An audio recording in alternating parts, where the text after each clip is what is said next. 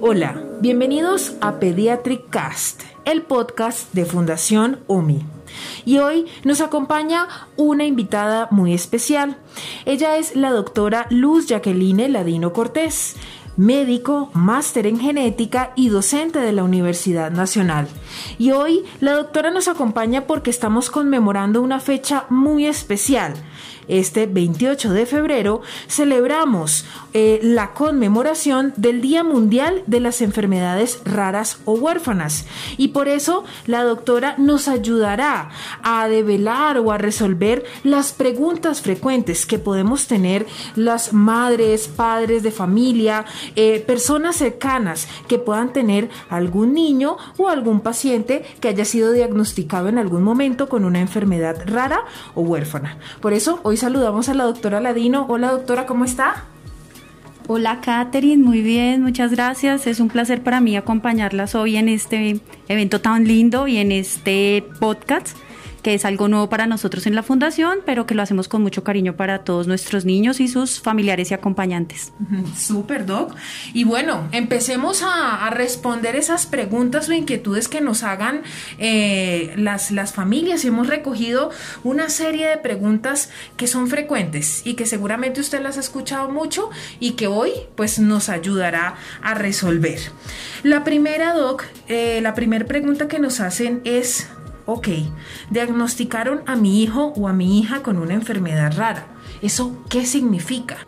Bueno, eso puede significar muchas cosas, muchas cosas que mm, vamos a develar un poquito como lo dice Catherine. Entonces, ¿qué puede ser? Puede ser entre unas y otras que tenemos respuesta a muchas de las preguntas que nos veníamos haciendo con respecto a por qué mi niño está creciendo de esta manera o por qué mi niño se está comportando así o por qué está teniendo tantos obstáculos en su salud o porque no gana en habilidades, porque tiene dificultades en el colegio, o sea, una serie de preguntas que nos veníamos haciendo con nuestro nene que lo hacían llevar un desarrollo diferente a los niños de su edad y entonces encontramos que hay una respuesta a todas esas preguntas, una respuesta no común, un diagnóstico que no es eh, de los que hemos escuchado siempre para otros niños. Y esto entonces nos abre como muchas puertas. Dentro de esas eh, pues nos da, digamos, una nueva, una nueva visión, porque nunca habíamos escuchado un diagnóstico de estos, entonces empezamos a tener que estudiar, empezamos a tener que indagar, empezamos a llenarnos de, de incertidumbres, claro, porque es algo nuevo, es algo que no habíamos escuchado. También nos da herramientas para, para trabajar con nuestros niños, nos da herramientas para, para tener como un camino, como como una orientación muy puntual acerca de qué queremos con el nene, hacia dónde lo vamos a llevar, cuáles son las otras terapias o qué, o qué puede beneficiarlo en su desarrollo. Y bueno, nos ayuda a entender que cada niño es individual, a que cada niño expresa de manera diferente cierto tipo de afecciones. Y todo esto pues eh, en el contexto de familias que han apoyado mucho a su niño porque llegar a un diagnóstico de enfermedad rara no es fácil.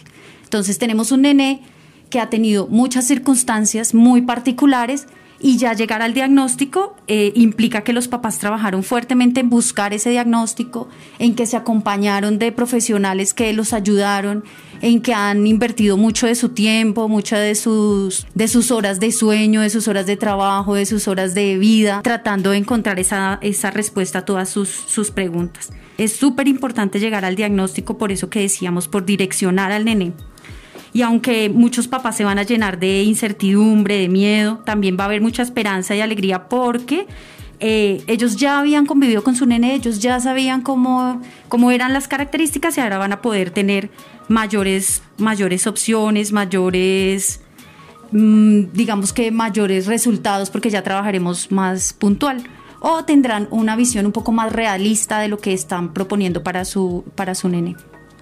Doc, y eso es muy importante lo que usted nos cuenta, porque muchas familias dicen que prefieren vivir con un diagnóstico a no tener ni idea qué pueda estar pasando con su niño.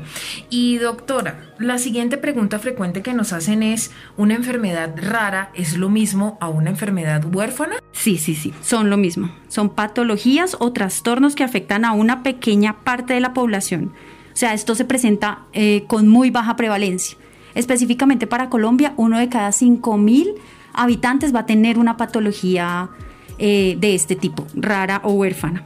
Esa es nuestra definición, pero hay otras definiciones como la europea en las que una persona por cada 2.000 será considerada eh, con una patología rara.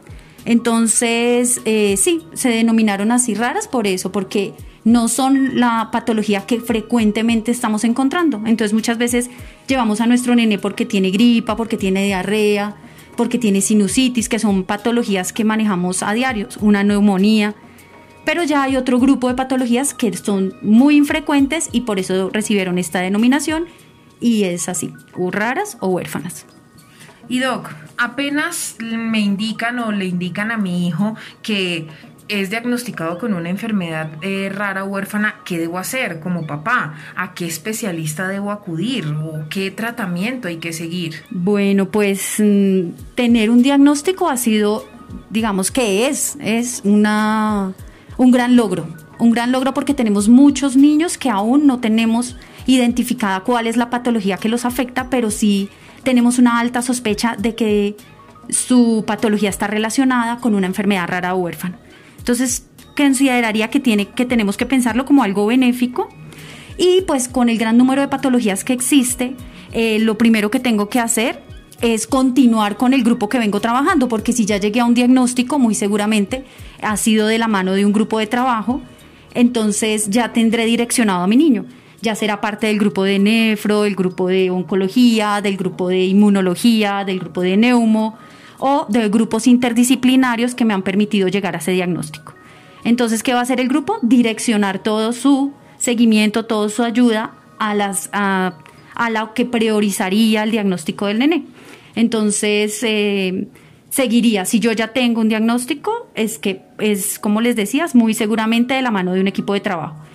Eh, ¿Puedo qué más hacer? Consultar entonces bases de datos, grupos de pacientes, digamos, grupos específicos que atiendan la patología que mi nene padece. Muchos papás eh, con estos tipos de diagnósticos empiezan a generar nuevas estrategias de sensibilización tanto a la población digamos, a los médicos como a la población en general para que se sepa más acerca de la patología, se investigue más, porque al ser de baja incidencia, pues entonces no hay tanta información, los recursos son un poco más limitados. Entonces, dentro del seguir cuidando a nuestro nene, también eh, se busca que interactúe con, con, con, iguales, con otros nenes que tengan la misma patología, que de pronto estén viviendo como la misma situación y esto permita a los papás ver como en, dentro de los mismos grupos de niños habrán unos nenes que evolucionen de manera diferente y pues ayudará que entre todos ayudemos a sacar adelante los niños. Y Doc, tenemos un especialista o una especialidad muy importante a destacar, que es precisamente genética, que es la, la, suya, para que eh, sea una de las especialidades a consultar en todo ese proceso de diagnóstico para una enfermedad huérfana. Y Doc, una, la siguiente pregunta que nos hacen frecuente es ¿Cuántos tipos de enfermedades huérfanas existen? Bueno, Katherine, hay más de 7.000 enfermedades raras o huérfanas. 7.000 es un número muy grande.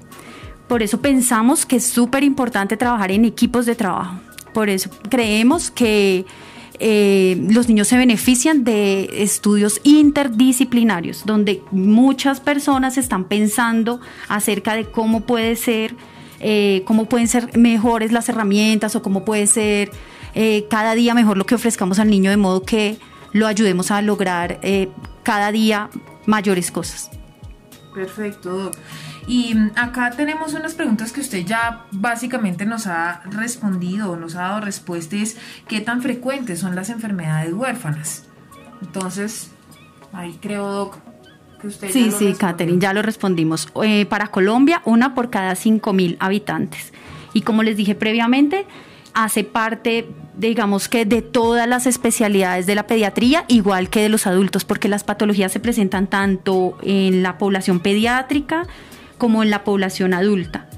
Entonces hay nenes que nacen con una patología que nos permite, con digamos unas características que nos permiten sospechar la enfermedad eh, poco común y también hay personas que van por su vida sanas y llegan a su adultez o a su adolescencia o a una etapa mayor de su vida y presentan toda la clínica de una enfermedad de las que denominamos raras o huérfanas. Y Doc, dentro de esas enfermedades raras o huérfanas que sabemos que no son tan comunes o tan constantes, ¿cuáles son las más frecuentes en medio de esa poca frecuencia? Bueno, entonces para Colombia se han desarrollado políticas de salud pública en las que mm, se busca que haya un registro de enfermedades raras, de modo que empecemos a, entender qué patologías están afectando nuestra población y así podamos ofrecerles, eh, digamos que, unas mejores estrategias efectivamente en salud pública. Y que, que se ha visto con esos registros que mm, para Colombia, por ejemplo, a nivel neurológico se ve mucha esclerosis múltiple, también en cuanto a hematología con trastornos de la coagulación vemos mucha hemofilia, también a nivel respiratorio, eh, a nivel pulmonar, fibrosis quística, pero eh, en general hay también nenes con condrodisplasias, con síndrome de red, con neurofibromatosis, con atrofia muscular espinal.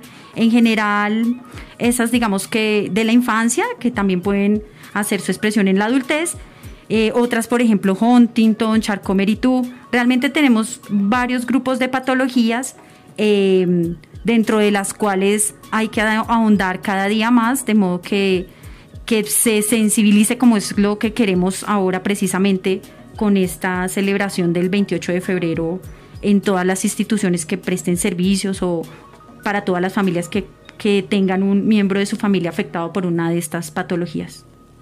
Y Doc, ¿Qué tipo de tratamiento requieren las enfermedades huérfanas? ¿Hay alguno estándar o varían? No, los tratamientos varían, los tratamientos varían así como el número de patologías. Si hablamos de más de 7.000 patologías, estamos hablando de, de, digamos que de múltiples opciones dependiendo además de las características de cada individuo.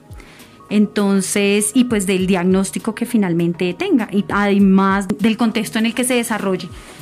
Eh, de qué disponibilidad tienen sus familiares, de qué recursos, eh, digamos, en salud, dónde están localizados geográficamente. Hay como muchas variables que nos ayudan a, a tener o no ciertos tratamientos. Perfecto. Y otra pregunta súper constante, y creo que es la que más pues pueden llegar a hacer los papás cuando llegan a una consulta, y es ¿Una enfermedad huérfana o rara tiene cura? Mm, bueno, eh, en el ámbito de las enfermedades raras hay, hay algo de déficit en el conocimiento dada la complejidad de estas patologías. Entonces, cura para las enfermedades, eh, no, para la mayoría no hay. Pero pues hay tratamientos, hay cuidados médicos adecuados, hay una serie de procesos que nos ayudan a mejorar la calidad de vida y la esperanza de vida de nuestros pacientes. También es importante recalcar que, eh, digamos, hay mucho crecimiento científico, tecnológico, eh, con el cual nos apoyamos para, para generar, digamos, nuevas herramientas para tratar a nuestros niños. Eh, hoy hay tratamientos, sí, que nos ayudan a mitigar la patología, pero no funcionan solos. Son, son tratamientos que requieren de un apoyo terapéutico, de un apoyo en general a, a cada uno de nuestros pacientes. Y Doc, en ese caso, ¿cómo podemos convivir con una enfermedad huérfana? ¿Cuáles son esas recomendaciones claves para tener una calidad de vida eh, habiendo sido diagnosticado con estas patologías? Bueno, ¿cómo convivir con ella? Pues mm, el hecho de estar celebrando el 28 de febrero las enfermedades, el Día de las Enfermedades eh, Raras, significa que hay una población que está conviviendo con ellas. Entonces, mm, es posible, se puede dar. Hay que, hay que aprender, hay que aprender de ella, hay que... Mm, hay que educar. Si nosotros como papás tenemos un nene que tiene un diagnóstico de una enfermedad eh, rara, pues eduquemos a las personas que nos rodean de modo que se vuelvan nuestros aliados, que nos ayuden para el cuidado de nuestro niño, de nuestro familiar.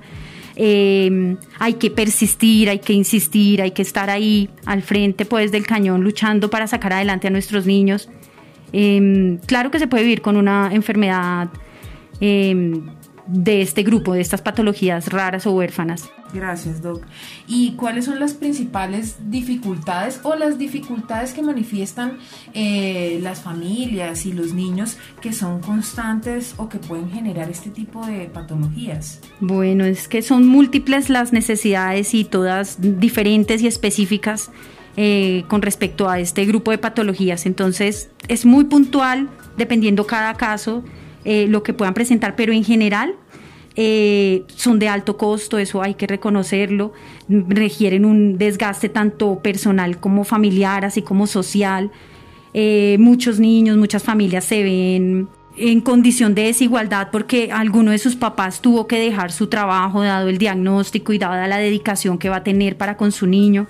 Entonces vienen dificultades económicas, a veces no hay suficiente sensibilización en la población y las personas juzgan o dicen cosas y esto afecta, digamos que como que la salud mental de tanto de los pacientes como de sus cuidadores, pero cada día también estamos encontrando como más opciones, cada día hay instituciones mucho más interesadas en apoyarnos, en ayudar a los niños, en salir adelante. Entonces la idea es como ver el lado positivo del diagnóstico, ver el lado positivo de, de la situación que se está viviendo y generar a partir de ello lo que más podamos. Muchos papás eh, finalmente se vuelven líderes eh, del grupo de patología que, a la que pertenece su bebé y generan nuevo conocimiento, generan recursos para investigación, ayudan pues a otros papás que están iniciando en el diagnóstico, que están empezando a aprender acerca de las patologías. Entonces, mm, hay desde muchas perspectivas para analizar esta pregunta. Y Doc, ¿qué significa darles un manejo integral a estas patologías? Porque pues sabemos que parte del éxito de, de, poder llevar o tener una buena calidad de vida después de un diagnóstico es tener un tratamiento integral.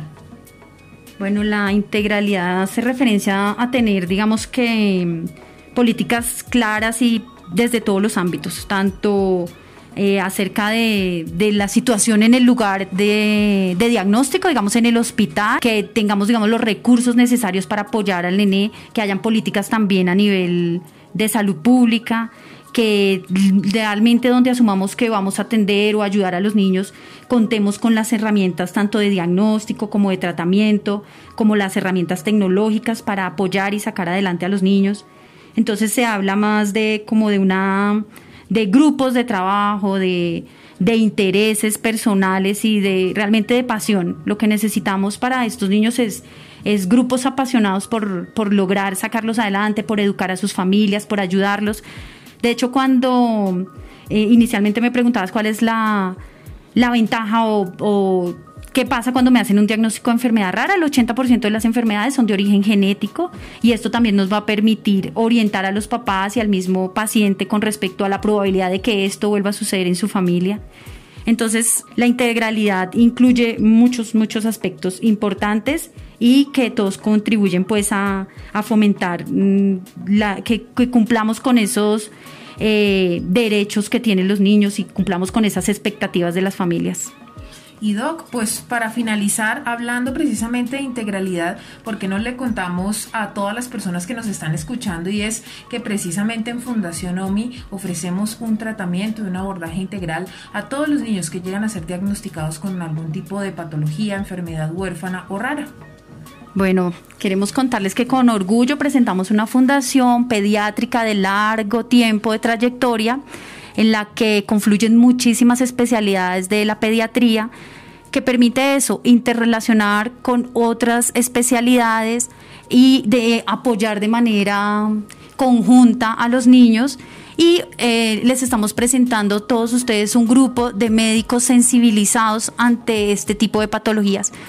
Personas que adicional a pensar en las enfermedades comunes, también tienen una alta sospecha de enfermedad rara, lo cual permite que los niños que consulten tengan, eh, digamos, una mayor probabilidad de llegar a su diagnóstico. No en todos los niños llegamos al diagnóstico, pero sí claramente hacemos todo nuestro esfuerzo para lograrlo. Y cuando lo logramos, eh, intentamos llevar a cabo las mejores estrategias terapéuticas para apoyarlos.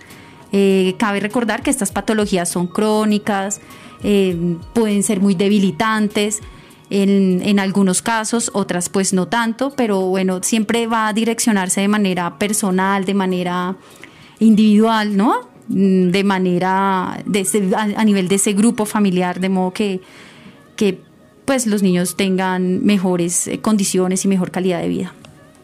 Bueno, pues muchas gracias, doctora Ladino, por acompañarlos en este capítulo de Pediatric Cast y esperamos que este 28 de febrero muchas personas puedan escucharnos, puedan aclarar sus dudas o sus inquietudes con parte de estas preguntas que hemos relacionado y con todo el conocimiento entregado por la doctora Ladino y el equipo de especialistas que tenemos aquí en Fundación OMI.